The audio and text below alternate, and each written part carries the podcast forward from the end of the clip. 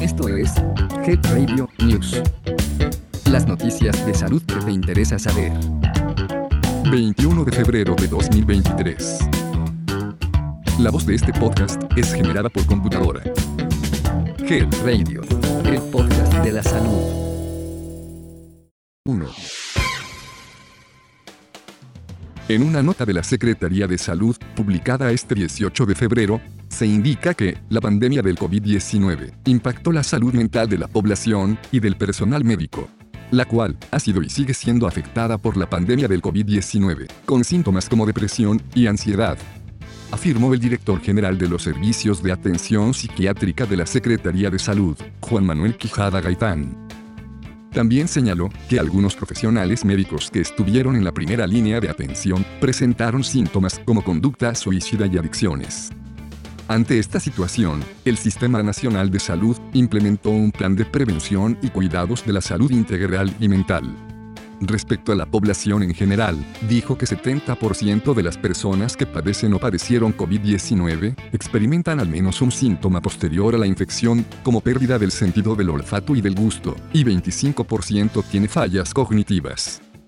También puede ocasionar deterioro en la concentración, la memoria, el lenguaje y funciones cognitivas, así como ansiedad, depresión y desregulación emocional conductual, con orígenes neurodegenerativos.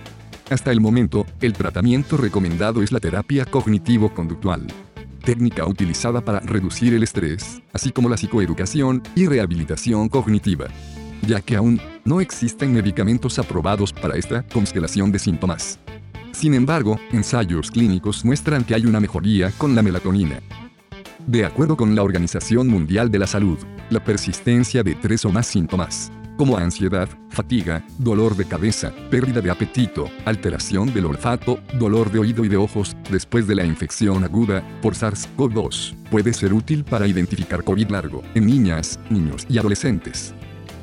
Quijada Gaitán indicó que la atención mental se tiene que brindar desde el primer nivel, con base en un modelo preventivo y promoción de la salud, Quijada Gaitán indicó que la atención mental se tiene que brindar desde el primer nivel, con base en un modelo preventivo y promoción de la salud. Destacó que la Comisión Nacional contra las Adicciones, los Servicios de Atención Psiquiátrica y el Secretariado Técnico del Consejo Nacional de Salud Mental trabajan en la implementación de la reforma a la Ley General de Salud en materia de salud mental y adicciones. Hasta esta fecha, 93.000 personas que laboran en centros de salud cuentan con conocimientos necesarios para detectar problemas mentales y adicciones. Esto incluye a profesionales de la medicina, enfermería, psicología y trabajo social. ¿Y tú? ¿Has padecido de COVID-19? ¿Te has realizado algún estudio para descartar problemas mentales? Si no es así, te invitamos a que acudas con un especialista y descartes posibles complicaciones. 2. Según una nueva encuesta nacional del CIESMO Children's Hospital, realizada en los Estados Unidos de América, muchos padres de familia recurren a medicamentos cuando sus hijos comienzan a mostrar signos de fiebre, pero los pediatras advierten que es posible que no sea necesario realizar esta acción. El doctor Elmer Huerta, experto en salud pública, mencionó que la mayoría de los padres al no conocer el concepto básico de lo que es la fiebre, piensan que administrar algún tipo de medicamento para tratarla tendrá un efecto positivo. Inclusive se tiene la falsa creencia de que la administración de algún medicamento prevendrá la fiebre o la progresión de alguna otra enfermedad. En Health Radio traemos siempre temas de interés para ti. Por lo que te invitamos a escuchar el episodio La fiebre, donde la doctora Claudia García Rivera nos cuenta en detalle todo acerca de este signo. La fiebre es uno de los signos más comunes de numerosas enfermedades humanas, particularmente de las enfermedades infecciosas. Encuentra el link en el detalle del episodio. 3.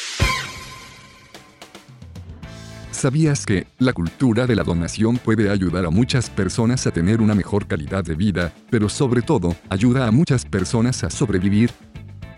Un equipo médico multidisciplinario de especialistas del Instituto Nacional de Enfermedades Respiratorias llevó a cabo la procuración de órganos de una mujer de 21 años que sufrió muerte cerebral. Esto permitió que ayudara a prolongar la vida y preservar la salud de tres pacientes que se encontraban en lista de espera. La procuración es un procedimiento quirúrgico que se realiza para extraer un órgano de un donante.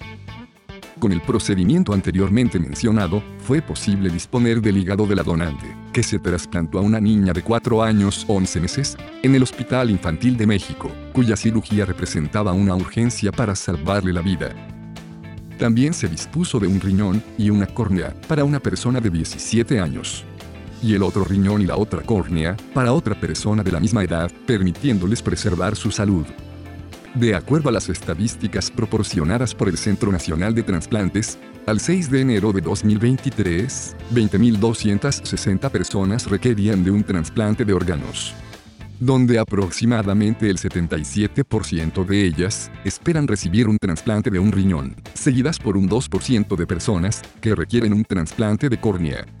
Por lo que el Centro Nacional de Transplantes tiene habilitado un formato de registro en una página web para que aquellas personas que deseen ser donantes de algún órgano puedan registrarse y ser consideradas en este proceso y de esta manera que puedan ayudar a otras personas a mejorar su condición de salud o salvar su vida.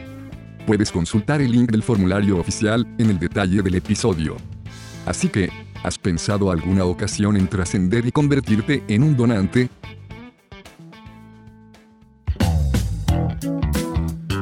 Esto fue Head Radio News. Mantente actualizado de las noticias más relevantes en salud. Escúchalas todos los martes en punto del mediodía. Hasta pronto. Health Radio, el podcast de la salud.